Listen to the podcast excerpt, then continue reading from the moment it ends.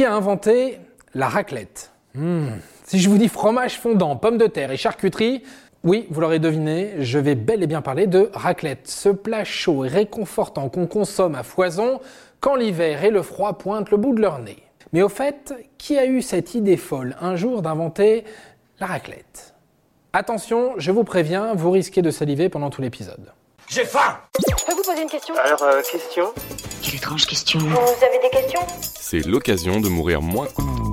Eh bien, comme souvent, il faut remonter dans le temps pour avoir la réponse, et au Moyen Âge, en l'occurrence. La raclette aurait été inventée par des bergers suisses autour du XIIe siècle. Ok, très bien, mais d'où leur est venue l'idée? Eh bien là, une légende urbaine fait office de référence. Je vous raconte. Un jour, où il faisait frais et froid en Suisse, dans le canton du Valais plus précisément, des vignerons étaient sur le point de se faire à manger, mais pour eux, c'était toujours le même repas, du pain, du vin, du fromage. Bref, un brin rébarbatif. Je m'ennuie, Astérix Alors l'un d'eux, un certain Léon apparemment, décida de mettre un peu de chaleur dans tout ça. Face à l'absence d'ustensiles, il improvisa. Il posa un morceau de fromage directement sur une pierre chaude proche du feu. La suite, vous la connaissez, le fromage se mit à fondre, et même à faire des petites bulles, la raclette était ainsi née. Enfin, pas la raclette, le fromage rôti, comme on l'appelait à l'époque. L'appellation raclette devient populaire et courante dans les années 1950, quand le four à raclette est inventé. On y pose une demi-meule qu'on fait chauffer et on racle le fromage fondu.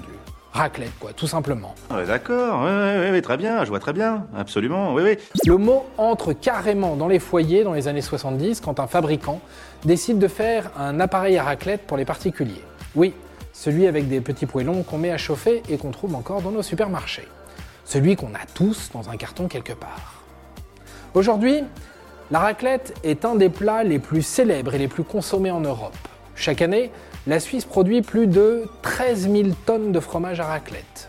Les Français en consomment presque 1 kg par foyer et se font en moyenne 2,5 raclettes par an. Désormais, à vous de l'accompagner comme vous le voulez, avec de la charcuterie, des cornichons, légumes, vin bien sûr.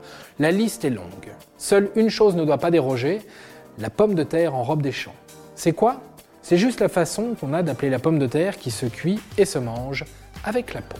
Et voilà, maintenant vous savez tout et surtout, surtout, bon appétit. Au revoir, messieurs, dames. C'est ça la puissance intellectuelle. Sapristi